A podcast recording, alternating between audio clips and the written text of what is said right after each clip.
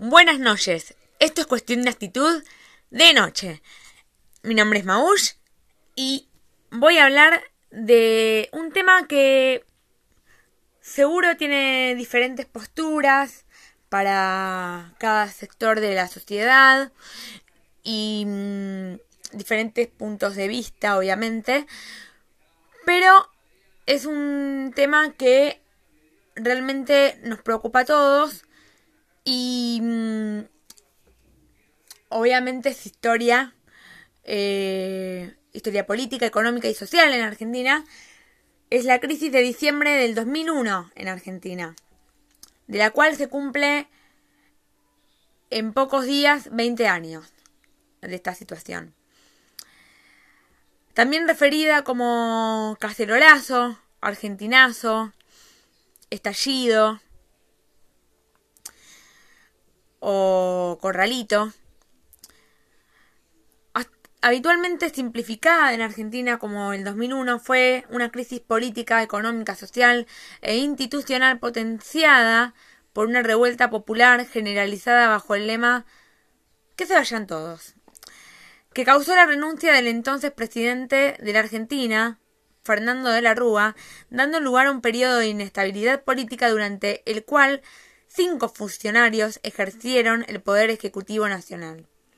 Sucedió en el marco de una crisis mayor que se extendió entre 1998 y 2002, causada por una larga recesión que disparó una crisis humanitaria, de representatividad social, económica, financiera y política. Durante la crisis fueron asesinados muchos agentes de seguridad del Estado y privados, en total 39 personas.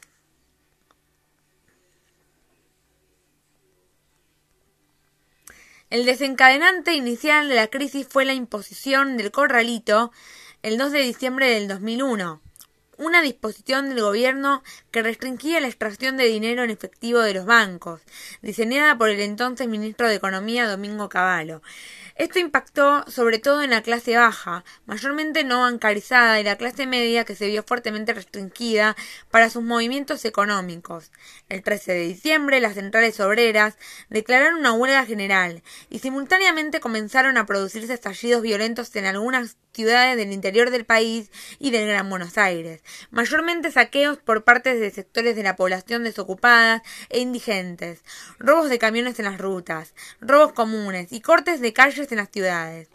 La revuelta derivó en un estallido social generalizado la noche del 19 de diciembre del 2001, inmediatamente después de que el presidente radical Fernando de la Rúa anunciara el establecimiento en el estado de sitio provocando la salida a la calle de decenas de miles de personas en todo el país para manifestar su descontento con el gobierno y los representantes políticos, y se extendió toda la noche y el día siguiente, cuando se impartió la orden de reprimir a los manifestantes, 39 de los cuales fueron asesinados.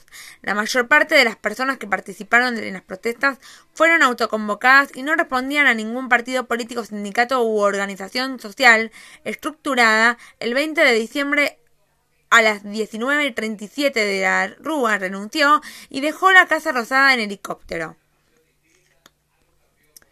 Durante los siguientes 12 días se produjo una alta inestabilidad institucional que llevó también a la renuncia del presidente sucesor, Adolfo Rodríguez El clima de inestabilidad social y económica, así como el desconocimiento generalizado de la legitimidad a los representantes políticos se extendería en los años siguientes.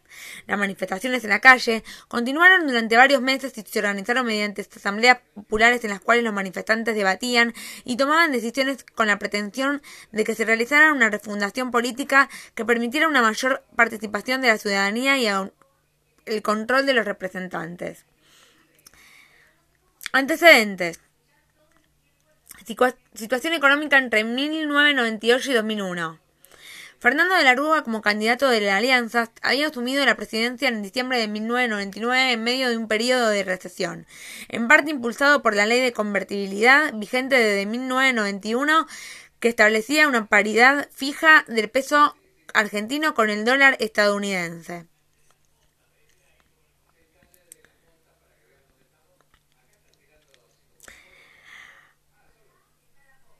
La inestabilidad económica se reflejó en los constantes cambios de ministros de Economía, pasando por José Luis Marginea, Ricardo López Murphy y Domingo Cavallo, que ya había sido ministro de Economía entre 1991 y 1996 con el presidente Carlos Menem y que había sido el autor de la ley de convertibilidad. En aquel entonces, Cavallo era presentado como la persona que había sacado a la Argentina de la hiperinflación de 1989 y 1991 y visto como una gran alternativa.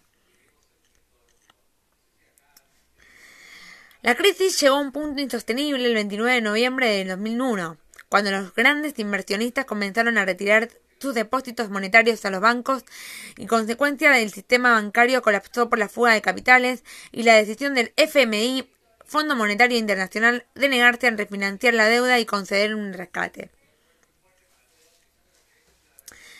Luego se dieron las elecciones legislativas el 14 de octubre de 2001 se realizaron elecciones legislativas en las que la alianza oficialista fue derrotada ampliamente por el Partido Justicialista, con el agravante de que el presidente de la Rúa no tuvo espacio político para sostener a ningún candidato.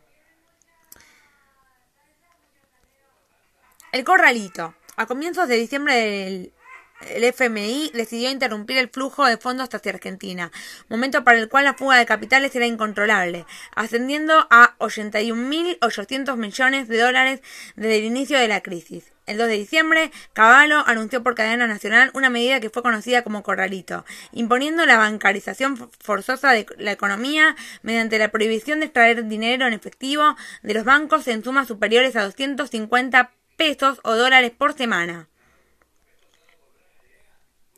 La posición de la Rúa se tornó inestable. Un intento de mediación entre la oposición y el gobierno a mediados de diciembre pasó por parte de la Iglesia Católica y fracasó. También se dieron huelgas generales y saqueos. El 13 de diciembre, la CGT oficial, la CGT disidente y la CTA declararon la séptima huelga general. Simultáneamente con la huelga general comenzaron a producirse estallidos entre las cuales las clases populares de algunas ciudades de las provincias llevados adelante por los denominados piqueteros, varios comercios de zonas empobrecidas del interior del país y del Gran Buenos Aires sufrieron saqueos por parte de sectores de la población desocupadas indigentes.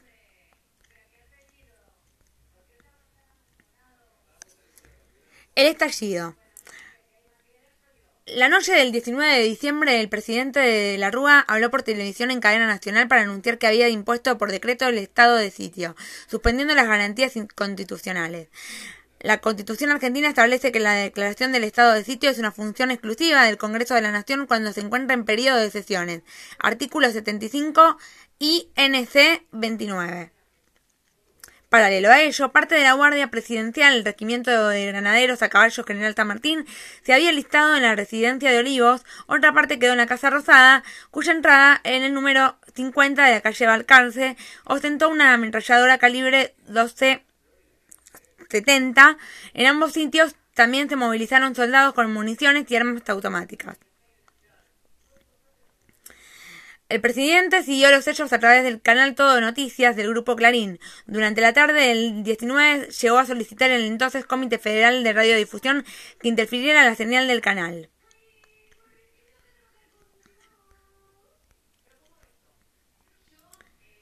Esta represión que se transmitió por todos los canales de televisión y radio, incluso por emisoras internacionales, en directo durante todo el día, generó que más grupos políticos y manifestaciones ocasionales se acercaran a la plaza. Luego se dio la renuncia del presidente. Mientras tanto, la noche del 19 de diciembre, tras el pedido de renuncia del Caballo, el resto del gabinete también puso sus renuncias a disposición del presidente.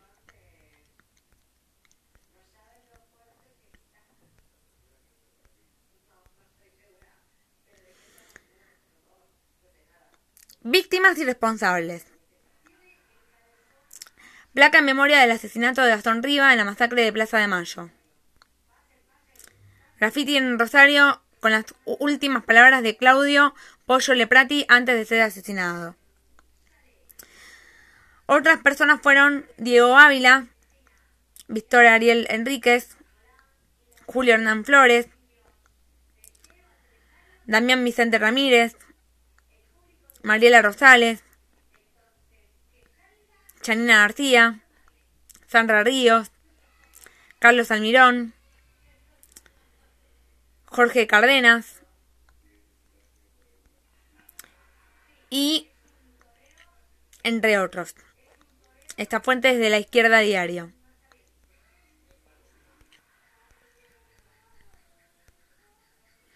Consecuencias. Durante los días y meses posteriores siguieron sucediéndose protestas y cacerolazos. El movimiento provocó en primer lugar la renuncia de Fernando de la Rúa, lo que no frenó la crisis política. En la noche del día 20 se hacía cargo el poder ejecutivo del presidente de la Cámara de Senadores, Ramón Puerta, miembro del Partido Justicialista, que fue opositor al gobierno de la Alianza, quien convocó a la Asamblea Legislativa para elegir un nuevo presidente.